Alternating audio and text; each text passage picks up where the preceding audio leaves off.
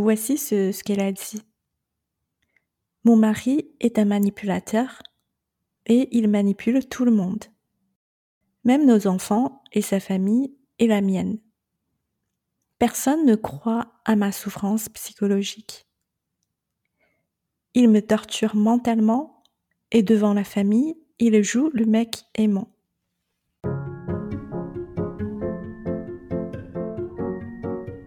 Vous écoutez Je veux divorcer, le podcast pour les femmes qui veulent partir après 10 ans ou plus de mariage. Je suis Azaren, coach en séparation.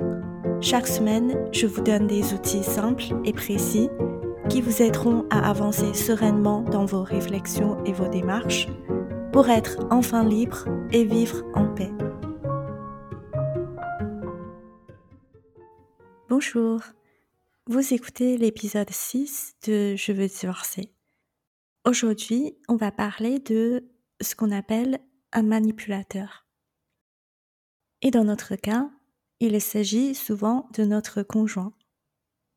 On va parler de qu'est-ce que c'est un manipulateur comment il fait pour euh, manipuler les gens et le plus important, comment se protéger d'un manipulateur.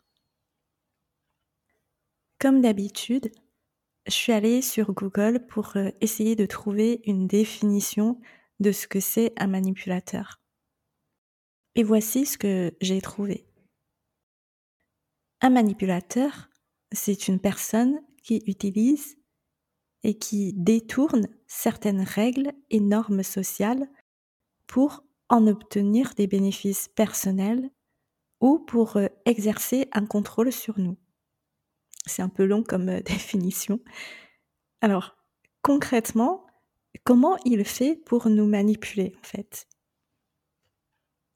Pour expliquer, je vais encore une fois faire appel à cet outil dont je vous ai parlé dans le premier épisode de Je veux divorcer, l'outil qui s'appelle le modèle. Pour rappel, il y a cinq éléments dans le modèle. La circonstance, la pensée, l'émotion, l'action et le résultat. Notre pensée de la circonstance crée en nous une émotion qui conduit notre action pour produire un résultat. Alors, c'est quoi le but d'un manipulateur? Le but d'un manipulateur, c'est de nous faire changer nos comportements pour son propre intérêt. Dans notre cas, je veux divorcer et mon conjoint, il ne veut pas divorcer. Donc son but, au final, c'est que J'arrête de mettre en place les actions pour qu'on divorce.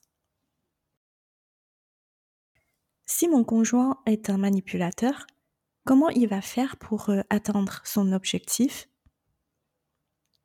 Ce qu'il va faire, c'est de me dire exactement ce qu'il veut que je pense. Il va me dire ce, qu'il pense de moi, de ma décision, il va me présenter une pensée comme si c'était une réalité. Et il s'attend à ce que j'adhère à cette pensée. Et dès que je le fais, je vais sentir l'émotion qu'il espère que j'allais ressentir. Par exemple, il va dire quelque chose comme euh, Tu penses qu'à toi. Tu as gâché ma vie et celle des enfants. Tu es responsable de tous mes malheurs il va présenter tout ça comme si c'était la vérité. Et si je suis d'accord avec lui, si j'adhère à ses pensées, je vais certainement sentir la culpabilité, la honte, la tristesse, et ces émotions-là vont m'empêcher d'entamer la procédure ou d'avancer dans la procédure. Il arrive souvent aussi que le conjoint essaye de nous faire sentir la peur pour nous faire changer d'avis. Il va donc nous faire du chantage en disant quelque chose comme ⁇ Tu ne verras plus ton fils si tu pars ⁇ Ou il peut nous faire des menaces de suicide, ce qui est très courant également. Et du coup, on aura très peur qu'il euh, met sa menace à exécution. Et cette peur va nous empêcher de faire euh, ce qu'il faut pour euh, le quitter. Comme on a pu voir, un manipulateur, ce qu'il essaye de manipuler, en fait, ce sont trois choses. Notre pensée, notre émotion et notre action. Il peut arriver à manipuler nos émotions et nos actions en nous proposant certaines idées à penser et à croire. Alors, juste pour être clair, lui, il ne sait pas vraiment ce qu'il fait en réalité. Il essaye de nous manipuler sans la connaissance de ce processus sophistiqué de ce qui se passe derrière. Il ne connaît pas les éléments du modèle il ne sait pas que la pensée crée l'émotion qui crée l'action. Et ce qu'il fait, c'est de changer notre façon de penser pour changer notre façon de sentir et d'agir. Ce n'est pas aussi calculé. Il se rend pas compte de ce qu'il essaie de faire en fait. Il fait juste ce qu'il peut dans l'intention de nous faire changer d'avis ou d'exercer un contrôle sur nous.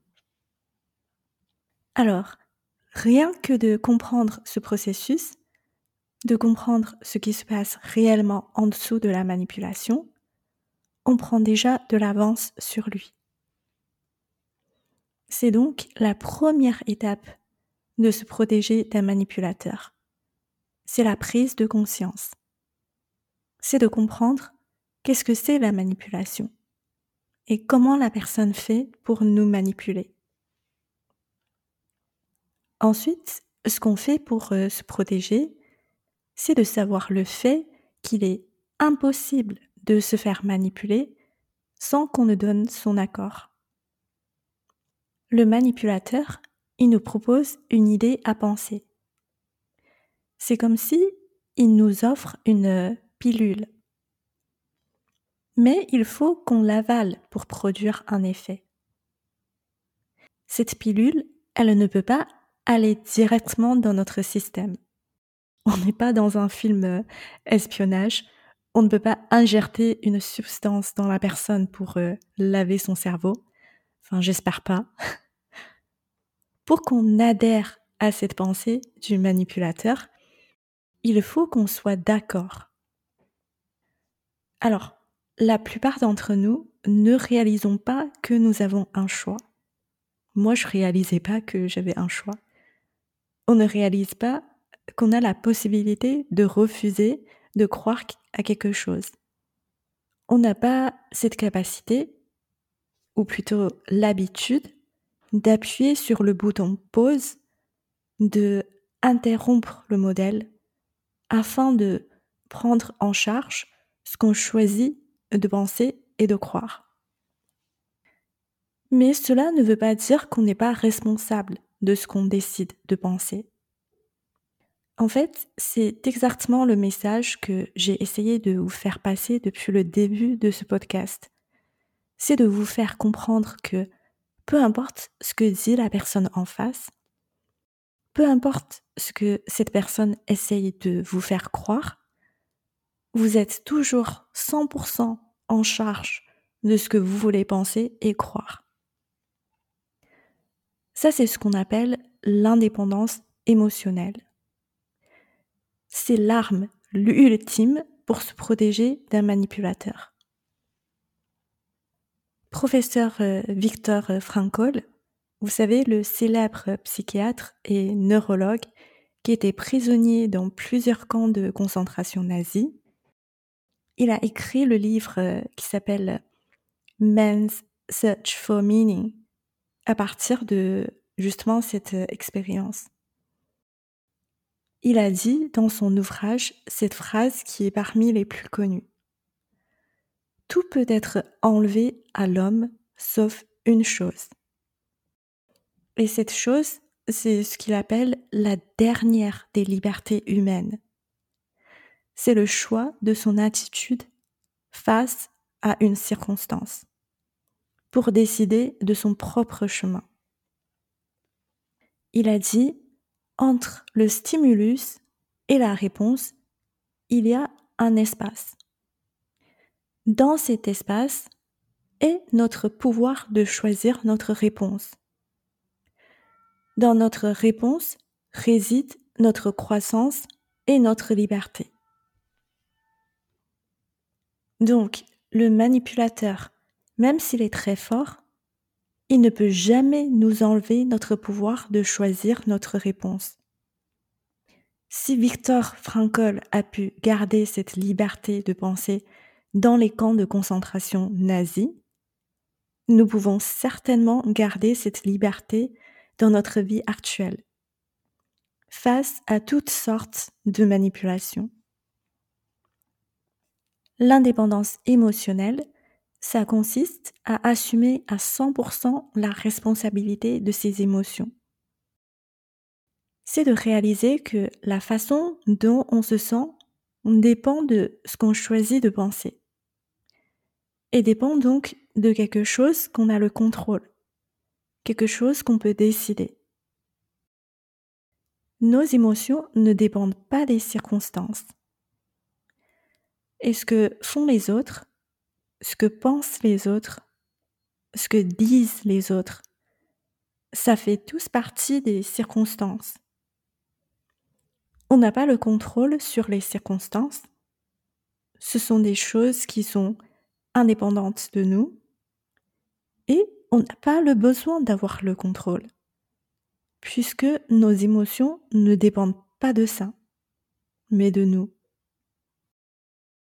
Donc, je n'ai pas le contrôle sur le, manipulateur.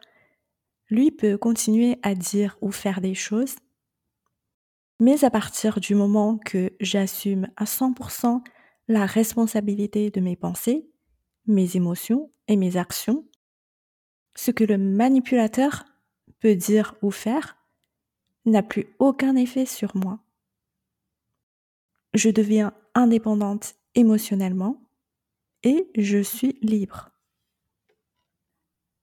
Maintenant, j'aimerais vous parler d'un message qui a été publié par une femme sur les réseaux sociaux. Voici ce, qu'elle a dit. Mon mari est un manipulateur et il manipule tout le monde même nos enfants et sa famille et la mienne. Personne ne croit à ma souffrance psychologique. Il me torture mentalement et devant la famille, il joue le mec aimant. Donc euh, voilà, comment faire si le cible de la manipulation, ce n'est pas nous, mais les gens de notre famille ou nos amis ou euh, n'importe qui d'autre? Alors, la première chose à noter, c'est que je ne peux pas contrôler mon mari. Je ne peux pas l'empêcher de manipuler tout le monde. Même si je le suis partout et je demande ce qu'il dit, les gens ne vont pas forcément me croire. Et ça, c'est exactement mon deuxième point. C'est que je ne peux pas contrôler les gens de ma famille ou les gens de sa famille ils pensent ce qu'ils veulent penser, ils croient ce qu'ils veulent croire. Ça ne dépend pas de moi, ni de lui d'ailleurs. Ça dépend de chaque personne. La seule chose que je peux contrôler dans tout ça, c'est ce que je veux penser de moi, de lui et des autres. Alors, c'est tout à fait légitime si je me considère comme une victime. Le problème, c'est que ça ne me permet pas de m'en sortir de cette situation. En fait, ça m'enfonce encore plus dans cette situation. Et c'est exactement ce que je souhaite. Pour sortir de ce piège, il faut que je donne l'autorisation aux autres. Donc, bien sûr, je ne vais pas aller leur dire je vous autorise ça se passe uniquement dans ma tête, je vous rassure. Je donne l'autorisation aux autres de se tromper sur moi, sur ma situation, et je décide ce que moi je veux faire. Donc, par exemple, si je décide de demander le divorce, les autres qui pense que lui, c'est un mari aimant, donc c'est forcément de ma faute, et que je suis une mauvaise personne en voulant le quitter, moi je les autorise à penser comme ça. De toute façon, je n'ai pas besoin d'approbation de ma famille ou de sa famille pour le quitter. C'est ma liberté. Parce que c'est quoi l'alternative? C'est quoi mon autre option? L'autre option, c'est soit d'aller pleurer devant tout le monde tous les jours. je peux faire ça, mais ça ne garantit pas que les gens vont changer d'avis. Soit de continuer à faire semblant de jouer ce rôle de bonne personne, entre, guillemets. Et ça, c'est ce que mon mari veut que je fasse de, de toute façon.